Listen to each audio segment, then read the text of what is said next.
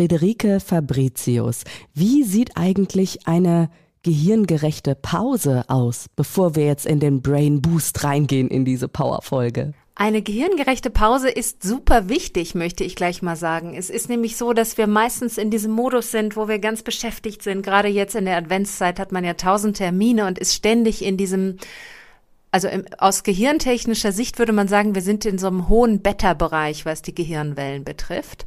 Und eigentlich tut es uns gut, mal so in diesen Alpha-Bereich zu bekommen, wo man so entspannt ist, also nicht unbedingt gerade schläft, aber wo man einfach so in sich ruht und entspannt ist und sich wohlfühlt. Und ich würde sagen, in der Adventszeit gibt es natürlich auch perfekte Gelegenheiten für eine Pause. Einfach mal das Weihnachtsoratorium anschalten, Tee trinken, Plätzchen essen eine gehirngerechte Pause wäre auch einen kurzen Spaziergang zu machen, obwohl es draußen schon so dunkel ist. Gerade deswegen sollten wir eigentlich noch mehr nach draußen gehen, weil das Gehirn eben diesen Lichtreiz braucht und auch es die Gehirnleistung sehr fördert in das Wohlbefinden. Und natürlich ist auch Schlaf sehr, sehr wichtig. Also Studien zeigen, dass die Menschen zu wenig schlafen, immer weniger schlafen und das schadet dem Gehirn bis zu dem Punkt, wo es wirklich das Gehirn auch schrumpfen lässt. Insofern würde ich sagen, das wäre so meine individuelle Empfehlung, obwohl ich natürlich noch stundenlang Tipps zum Thema Pause geben könnte, weil es für das Gehirn ebenso wichtig ist. Also, wenn die Chefin oder der Chef demnächst mal sagt, hm, schon wieder eine Pause, dann könnt ihr das jetzt neurowissenschaftlich erklären und was zwischen den Pausen klappen kann, damit ihr so richtig in den Flow kommt und wie die gesamte Arbeitswelt umgekrempelt werden könnte, das hört ihr jetzt. Campus. Wir sprechen mit den klügsten Businessköpfen einfach über das, was sie wirklich bewegt. Campus Beats, dein Business Update. Worum geht's? Aktuelle Trends, neue Skills, Bücher. Campus Beats. Sie ist Neurowissenschaftlerin, Keynote-Speakerin, preisgekrönte Autorin und, naja, zum Beispiel das Max-Planck-Institut setzt auf sie oder die Bundesregierung oder auch Google, BMW, Volkswagen, McKinsey als Beraterin und als Keynote-Speakerin und als die Frau, die als eine der ersten wirklich die Neurowissenschaften mit dem Top-Management verbunden hat. Herzlich willkommen, Friederike Fabricius. Schön, dass ich da sein darf. Ich habe das so salopp jetzt gesagt, sie hatte sie alle. Wenn Sie diese Namen auch so hören, ähm, haben Sie zu jedem Namen auch noch ein Bild oder auch ein Gefühl? Kann Ihr Gehirn das eigentlich noch alles so richtig abspeichern? Absolut. Also ich, äh, jeder einzelne meiner Klienten hat bei mir in meinem Gehirn, sagen wir mal, eine deutliche Spur hinterlassen, weil ich meine Arbeit mit Leidenschaft mache. Also es ist wirklich so, ich habe letzte Woche mit meiner Agentin gesprochen und sie hat gesagt, hm, wir reden hier immer über Skalierung und irgendwelche, ähm, also ich habe zum Beispiel so einen Online-Kurs aufgenommen, über den haben wir gesprochen und dann hat sie gesagt, aber trotzdem, bei jedem einzelnen Klienten gehst du hin und machst das maßgeschneidert für die. Und das ist wirklich so. Ich kann es einfach nicht lassen. Wenn ich weiß, die haben ein bestimmtes Problem, dann, dann mache ich das, weil ich eben eher auf Qualität setze statt auf Quantität. Also ich mache es wirklich gerne und für mich ist wirklich so, dass jedes einzelne Event für mich eine große Freude ist. Ich würde mal behaupten, ich kann mich an alle erinnern. Und ähm, Sie sagen ja auch so schön, ich mache das, was mir Spaß macht, das, was, worauf ich Lust habe. Das hat natürlich auch gute Gründe. Und diese Gründe übrigens und was die mit dem Gehirn zu tun haben, könntet ihr da draußen nochmal nachhören in der Campus Beats Folge 30. Da haben wir beide nämlich miteinander schon gesprochen. Ich, Andrea Peters und Sie, Friederike Fabricius. Heute sprechen wir miteinander zu ihrem neuen Buch Flow at Work. Gehirngerecht führen, die besten Leute gewinnen und halten. Erschienen im Campus Verlag und Frau Fabricius äh, im Englischen geschrieben und dann ins Deutsche übersetzt. Ist ja auch nicht ganz normal, oder? nicht ganz gewöhnlich.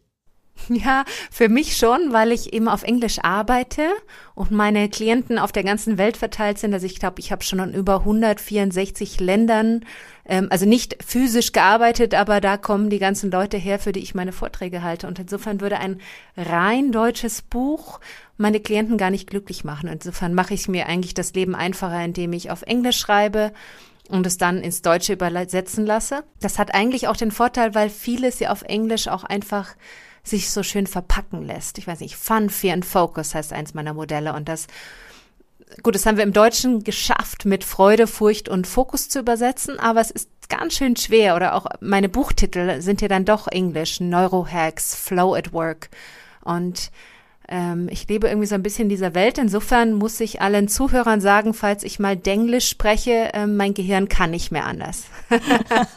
Sehr schön. Na, solange es nicht auch ähm, Schwedisch oder Norwegisch und Italienisch ist, glaube ich, Sie sprechen ja sechs Sprachen. Ähm, dann, ich glaube, dann verzeihen Zuhörerinnen und Zuhörer nochmal.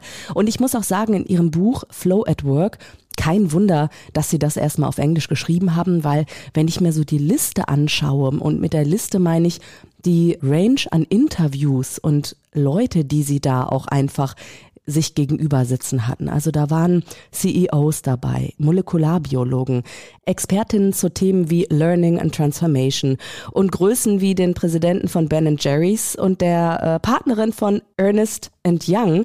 Das sind ja unglaubliche Größen, die, wo sie für Zehntausende von Menschen verantwortlich sind auch und ja auch Teil dessen sind, möglicherweise die Arbeitswelt neu zu gestalten. Und das war ja, glaube ich, auch so mit ihr Ziel, oder? Von diesem Buch, so einen kleinen Anstoß. Absolut. Also mir ging es darum, eigentlich die Zukunft der Arbeit zu entwerfen, wie wir eigentlich alle arbeiten sollten und wie wir auch eigentlich insgeheim alle arbeiten möchten. Also das Spannende an meinem Buch ist, glaube ich, also zumindest für mich, dass alle Maßnahmen, die ich so darstelle, alle Tipps oder alle, alle guten Ideen zum einen einen glücklicher machen, aber andererseits auch produktiver machen. Also es ist so ein bisschen so wie Yin und Yang. Es ist nicht immer, es, zum einen sind es Produktivitätstipps, die sich umsetzen lassen und zum anderen hat aber jeder dieser Tipp auch wieder die Eigenschaft, dass es das Wohlbefinden steigert und dass man sich danach besser fühlt. Und was meine Interviewpartner betrifft, das fand ich total spannend. Also ich habe zum Beispiel mit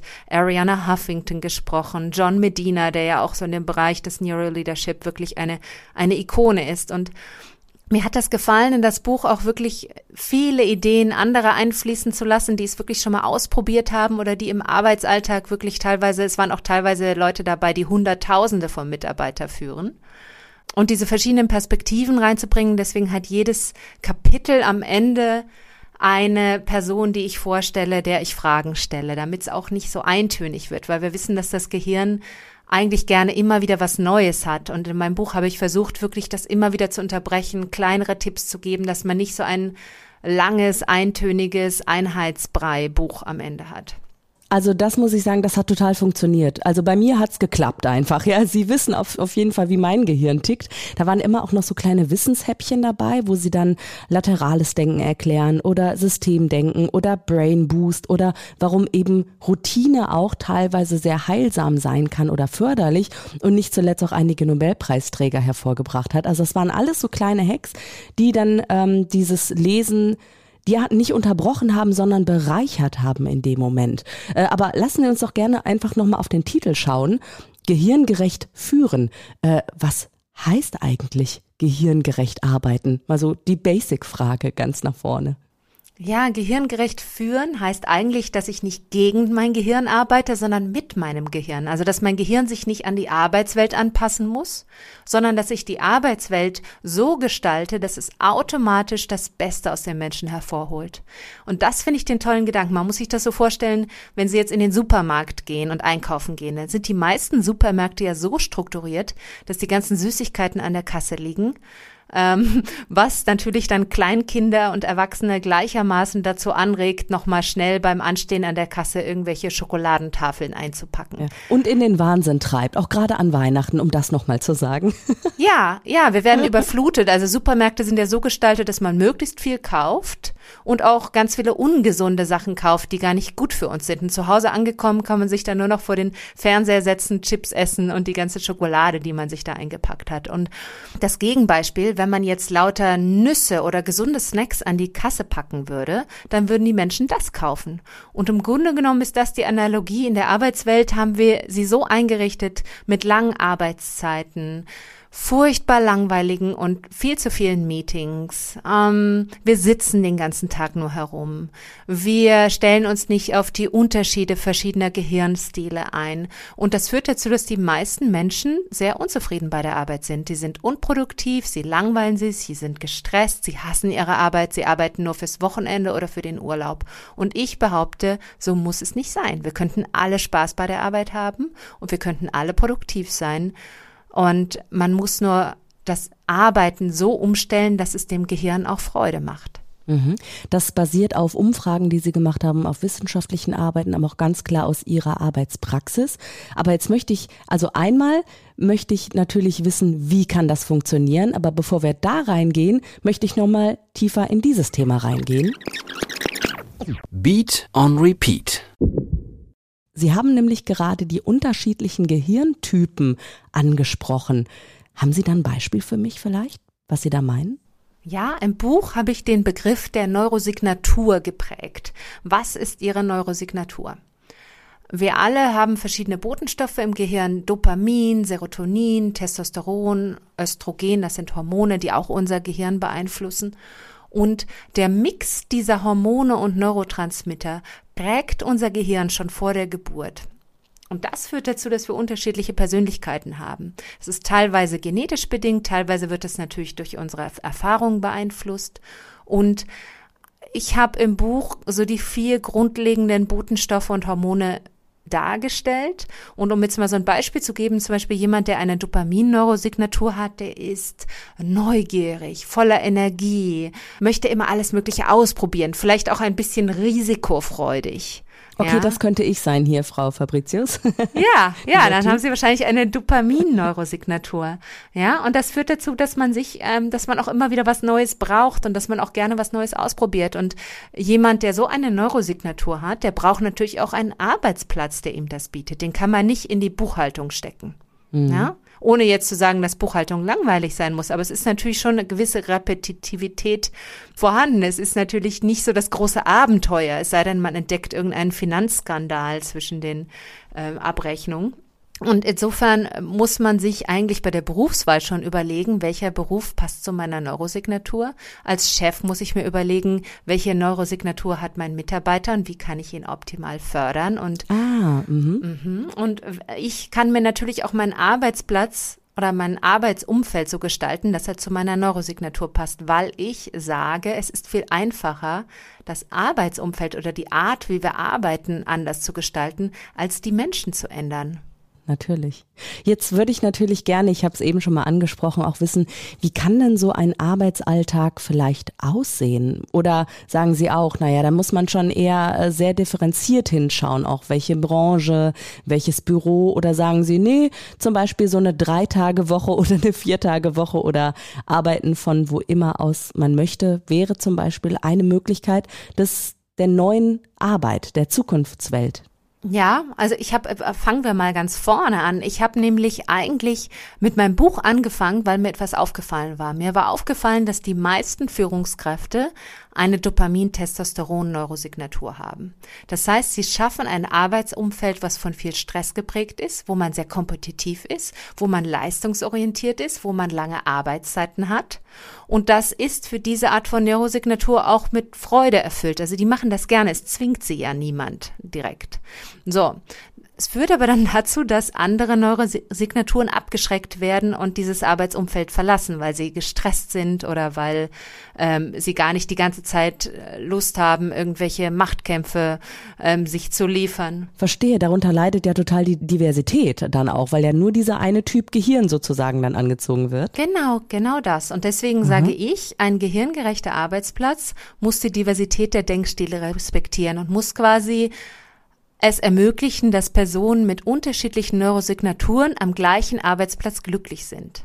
Und das heißt zum Beispiel, der eine braucht vielleicht ein bisschen den Stress. Der, manche Menschen brauchen den Stress, manche Menschen lieben Stress. Manche Menschen sind immer im Stress, die machen immer irgendwas Neues, sind oft Dopamin, Testosteron, Neurosignaturen bei Männern und Frauen übrigens.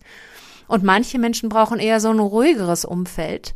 Und ich sage, wir brauchen eine Ergebniskultur. Das heißt, anstatt den Menschen vorzuschreiben, wie sie arbeiten sollen, sollten wir es dem Einzelnen überlassen, wie er arbeitet und uns nur auf die Ergebnisse konzentrieren.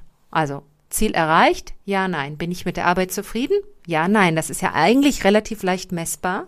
Und ob die Person jetzt tagsüber arbeitet oder nachts, ob sie von zu Hause aus arbeitet oder lieber ins Büro geht, ob sie laute Musik beim Arbeiten hört, sagen wir mal über Kopfhörer vielleicht lieber, oder ob sie Stille braucht, das kann ja die Person selbst entscheiden. Und insofern sage ich, wir brauchen mehr Respekt für die Diversität der Denkstile und wir brauchen eben nicht nur das eine Arbeitsumfeld, sondern wir brauchen mehr Flexibilität und Autonomie und und insofern gibt es Menschen, die wollen vielleicht ganz viel arbeiten, haben ganz viel Spaß daran und andere, die das nicht möchten und mehr den Fokus auf die Familie legen oder auf Freizeitaktivitäten.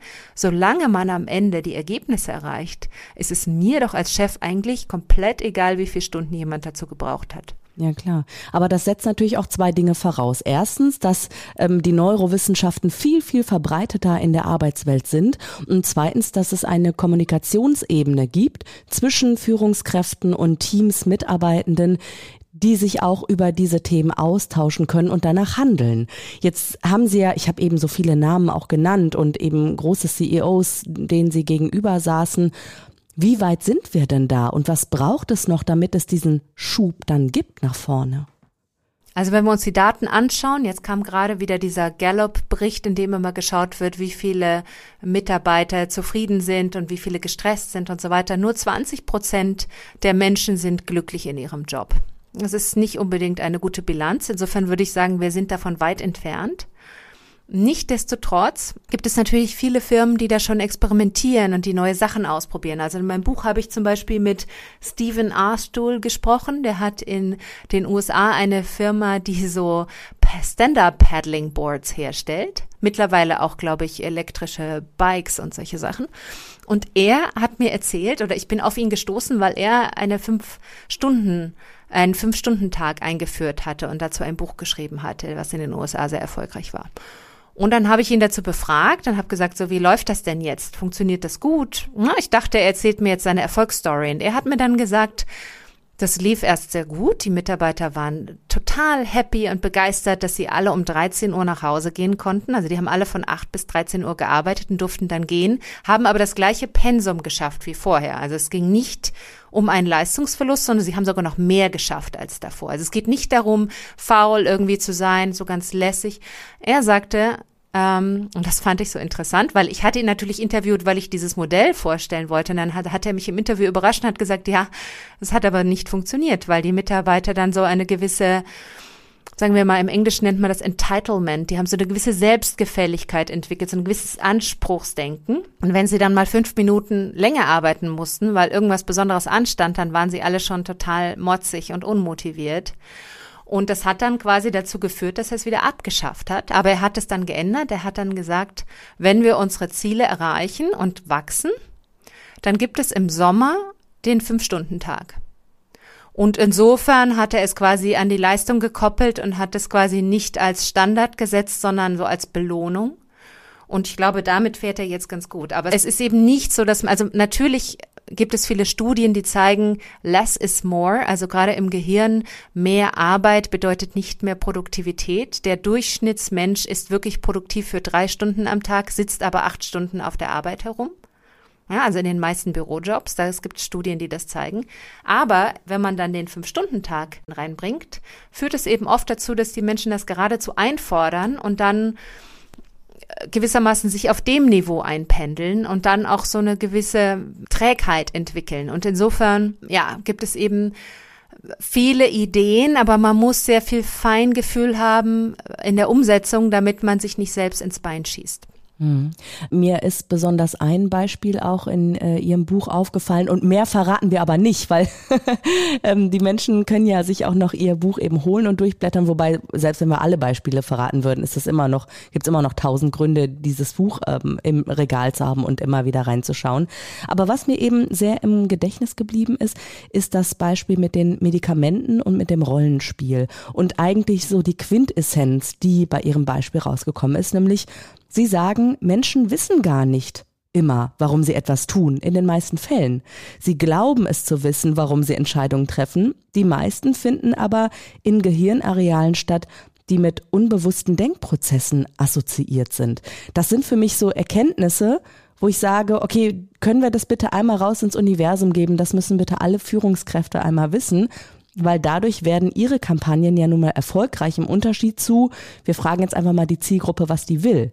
Ich glaube, wir haben tief in uns verankert diese Idee, mehr ist besser, ja, so more is more, würde man im Englischen sagen. Und auch diese Idee, dass zum Beispiel, wenn man mehr Daten hat oder den Menschen mehr Informationen gibt, dass das immer zu dem besseren Ergebnis führen müssen oder dass man, wenn man länger arbeitet, dass dann was Besseres bei rauskommen sollte. Und viele dieser Erkenntnisse sind eben kontraintuitiv. Und es ist ja nun auch leider so, dass wenn man, also im Unternehmen läuft es ja eigentlich so ab, wenn ich eine Entscheidung getroffen habe und ich kann sagen, ich habe ähm, den meinen Mitarbeitern aber diesen Fragebogen vorgelegt, und die haben alle angekreuzt, dass sie das möchten, dann werde ich ja hinterher nicht gefeuert, wenn es daneben geht, weil ich habe ja die Daten erhoben, ich habe eine ordentliche Umfrage gemacht. Wenn es dann hinterher schief geht, werde ich ja nicht der Sündenbock sein, weil ich habe ja meine Daten ordentlich erhoben. Das heißt, im Grunde genommen machen die meisten Führungskräfte sogenanntes Defensive Decision Making oder Cover Your Ass Strategies, ähm, um es mal so zu nennen. Also im Grunde genommen geht es ja nicht um gute Entscheidungsqualität, sondern es geht darum, wenn es schief geht, möchte niemand dran schuld sein sein. Und deswegen werden unnötige Tests gemacht, unnötige Umfragen gemacht, obwohl eigentlich die meisten Führungskräfte intuitive Entscheidungen treffen. Und dann suchen sie sich die Experten, die die dazu passenden Daten liefern. Das macht jeder Politiker so. Man, also wollen wir jetzt nicht in das Thema einsteigen, aber es ist einfach immer so, dass die Menschen glauben, wenn da Daten dahinter stehen, dann muss es stimmen. Das ist so eine Heuristik in unserem Gehirn. Und Studien zeigen aber zum Beispiel, wenn man erfahrenen Führungskräften eine Aufgabe gibt, wo man dann eine Entscheidung treffen muss. Und in der einen Gruppe gibt es begrenzte Zeit und begrenzte Informationen. In der anderen Gruppe gibt es unbegrenzte Zeit und sehr viel mehr Informationen. Die Gruppe mit weniger Informationen und weniger Zeit trifft die bessere Entscheidung. Das geht in die Köpfe einfach nicht rein, weil jeder Angst hat, dann etwas zu verpassen oder etwas falsch zu machen. Und ich glaube, die Ursache liegt daran, dass man natürlich viel besser so verantwortlich gemacht werden könnte, wenn man sagt, ich hatte ein Bauchgefühl oder meine Intuition hat mir gesagt, ich soll das so machen. Verstehe. Unser Gehirn ist eine Mustererkennungsmaschine. Ähm, so und nicht anders haben Sie zum Beispiel sechs Sprachen gelernt, haben Sie mir schon in unserer ersten gemeinsamen Folge von Campus Beats verraten. Aber ich würde auch gerne einmal wissen, wie können wir es denn unserem Gehirn leicht machen, um in eine veränderte Arbeitswelt hineinzukommen? Also was kann jede und jeder Einzelne vielleicht da draußen jetzt, der oder die uns zuhört, tun, um einen Schritt in diese Richtung zu gehen vielleicht? Haben Sie da einen Vorschlag oder eine Vision oder einen Wunsch? Also ich glaube, man kann mit ganz simplen Sachen anfangen. Also zum Beispiel gibt es Studien, die zeigen, dass ein zehnminütiger Spaziergang Kreativität um 60 Prozent steigert. Das ist eine Stanford-Studie. Stellen Sie sich jetzt mal vor, man würde ein Medikament auf den Markt bringen oder einfach so bei Amazon vertreiben, mit dem man irgendwie 60 Prozent mehr Kreativität erreicht. Das würde sich richtig gut verkaufen. Stimmt, ja, wäre ja. wahrscheinlich auch super teuer und irgendwie patentiert. Bewegung, also ich würde mal so mit den Basics anfangen. Ich nenne das Sport, Sleep, Snacks and Sunlight. Ja, also auf Deutsch ähm, Sport, Schlaf, Snacks, also gesunde Ernährung und Sonnenlicht ich sollte schauen, dass ich mich bei der Arbeit immer bewege, weil unser Gehirn dann einfach viel mehr mit Blut versorgt wird, mehr Sauerstoff abbekommt. Es gibt den Brain-Derived Neurotrophic Factor, der dafür sorgt, dass wir neue, neue Neuronen bilden. Also eine einfache Sache wie zum Beispiel mehr Walking Meetings, also Meetings, bei denen ich mich bewege, mal so ein Standing Desk zu installieren, wo man sich immer mal hinstellen kann beim Arbeiten. Das sind so ganz einfache Tricks, die zu mehr Gehirnleistung verhelfen, wo man nun wirklich eigentlich weder neues Equipment zwingendermaßen anschaffen muss, noch sonst große Änderungen machen muss. Es ist eigentlich kostenlos. Wir können also auch ruhig mal ähm, ja eine Runde über den Weihnachtsmarkt jetzt spazieren und einfach nur mal am Glühwein riechen und an den gebrannten Mandeln. Ja, das bringt unser Gehirn vielleicht schon äh, auf Trab. Und Frau Fabricius, mich würde natürlich auch interessieren, wie war denn Ihr Workflow beim Buch eigentlich? Also wie war Ihre Flow at Work, möchte ich mal sagen, während Sie das Buch geschrieben haben? Ist das einfach so passiert oder haben Sie da bestimmte Zeiten? Also wie gehen Sie an so ein Buchschreiben dann ran? Ja, also es ist eigentlich ein sehr, ich muss sagen, es war diesmal ein irgendwie total verrückt irgendwie. Also es gab schon wirklich Momente, wo ich dachte, oh mein Gott, das wird nichts. Eine absolute Vollkatastrophe. Aber eigentlich habe ich den Prozess, ich schreibe erstmal ein 200 Wort Abstract. Also wenn ich es nicht schaffe, eigentlich muss man in der Lage sein, sein Buch in einem Satz auf den Punkt zu bringen. Was ist die Kernbotschaft? Ja? So, dann steigere ich das auf 200 Wörter, schreibe so ein Abstract ähm, dann habe ich das mit meinem Agenten diskutiert. Dann habe ich auf der Basis ein Book Proposal geschrieben. Das Book Proposal setzt sich zusammen nach so einer bestimmten Struktur, wo jedes, wo man quasi mit so einem Summary anfängt, dann schreibt, also man, man strukturiert sich dann quasi so die Kapitel und schreibt, was in jedem Kapitel vorkommt, wer sind die Wettbewerber, wer ist die Zielgruppe, was qualifiziert mich dazu, dieses Buch zu schreiben. Und dann hat mein Agent das quasi an verschiedene Verlage angeboten der Bestbietende kriegt es dann. Und dann beginnt im Grunde genommen die eigentliche Arbeit. Und ich habe das immer so gemacht, ich habe quasi jedes meiner Kapitel als Vortrag vorbereitet. Hab das dann, hab quasi einen einstündigen Vortrag, 45 bis 60 minütigen Vortrag mir selbst gehalten hier in meinem Studio, hab das aufgenommen, hab das transkribiert Jetzt habe ich hier total den Kurs, wie schreibt man ein Buch? Und dann. Ja, total, aber richtig spannend. Und dann habe ich das quasi geeditet, weil ich ja eigentlich wow. als Vortragsrednerin arbeite und das kommt mir quasi am natürlichsten, weil dann strukturiert man sich eigentlich auch gleich in eine gute Story. Und dann bearbeite ich mir quasi diesen ersten Draft und dann mache ich einen Ugly Draft, einen Better Draft und dann den Final. Und dann habe ich für jedes Kapitel drei Wochen verbracht. Also angefangen mit dem Ugly Draft, dann in der nächsten Woche die Verbesserung und dann in der letzten Woche die finale Version. Sagt Friederike Fabricius, Autorin des Buches Flow at Work, Gehirngerecht führen, die besten Leute gewinnen und halten. Und mehr spannende Tipps und Interviews lest ihr natürlich in ihrem Buch, erschienen im Campus Verlag. Und Frau Fabricius, wir wären ja nicht hier im Podcast, wenn ich Sie nicht auch mit einer ja kleinen MP3 noch überraschen könnte. Und zwar ist das Lisa Freienberg aus dem Campus Verlag. Haben Sie Lust, da mal reinhören, was ich hier für Sie noch habe? Ja, bitte, bitte.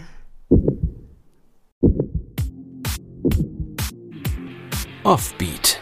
Als ich Anfang dieses Jahres neu im Lektorat im Campus Verlag angefangen habe, hatte ich direkt das Glück, für Flow at Work von Friederike Fabricius den Vorschautext schreiben zu dürfen.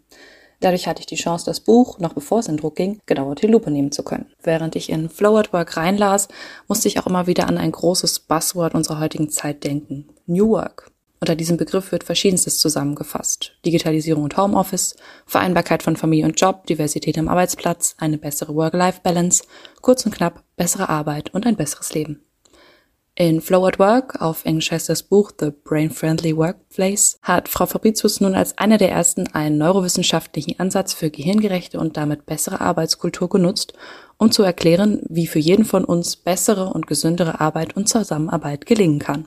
Und zwar, indem man seine persönliche Neurosignatur und die seiner Kolleginnen und Kollegen versteht und darauf achtet. Freude bei der Arbeit, weniger Stress, mehr Erfolge, mehr Neurodiversität.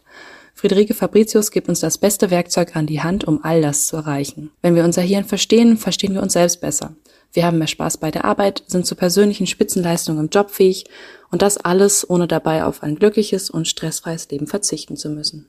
Mein Fazit? So geht New Work. Das finde ich jetzt mal wirklich cool. Also mir geht's ja immer noch so und das ist vielleicht ein bisschen verrückt, weil letzten Monat war irgendwie mein amerikanisches Buch auf der Wall Street Journal Bestsellerliste.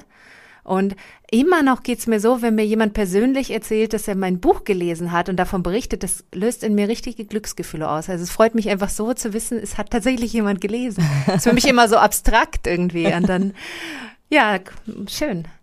The Brain Friendly Workplace oder Flow at Work, gehirngerecht führen, die besten Leute gewinnen und halten. Erschienen im Campus Verlag von Friederike Fabricius und mein Name ist Andrea Peters und ich würde euch da draußen jetzt vorschlagen, wir gehen alle mal in die Pause, egal wie die bei euch aussieht, weil wir wissen ja jetzt neurowissenschaftlich, warum das so klug ist. Frau Fabricius, wie sieht Ihre nächste Pause aus? Was machen Sie als nächstes? Oder vielleicht Ihr nächster Workflow? Ja, also ich habe ähm, einen, ein neues Familienmitglied. Ich habe einen kleinen Hund. Ähm, und ich habe auch noch den Hund einer Freundin zu Besuch und mit den beiden werde ich jetzt in den Wald gehen, weil die beide wirklich jetzt ähm, gerne spazieren gehen möchten mit mir. Sind Ihre fünf Kinder auch mit dabei oder sind die mittlerweile eigentlich schon flügge geworden alle? Nein, die sind alle noch klein und die kommen auch mit und das ist auch sehr gut, weil das nämlich die, also den fauleren der beiden Hunde sehr motiviert, äh, ordentlich mitzulaufen. Sehr schön. Entdeckt euren eigenen Gehirncocktail. Was braucht ihr eigentlich? Wie sieht eure Neurosignatur aus? Schaut es euch an in Flow at Work. Frau Fabricius, Ihnen alles Gute ein frohes Fest und rutschen Sie gut ins neue Jahr. Und ich hoffe auf die nächste, dritte Folge bei Ihrem nächsten Buch dann, das ja wahrscheinlich irgendwann mal kommen wird, oder? Ja, ich habe, ich bin beschäftige mich gerade mit neuen Buchideen. ja, ihr hört, die Frau ist unstoppable. Dankeschön, Friederike Fabricius. Tschüss, danke. Campus Beats. Mehr Campus gibt es unter www.campus.de/podcast.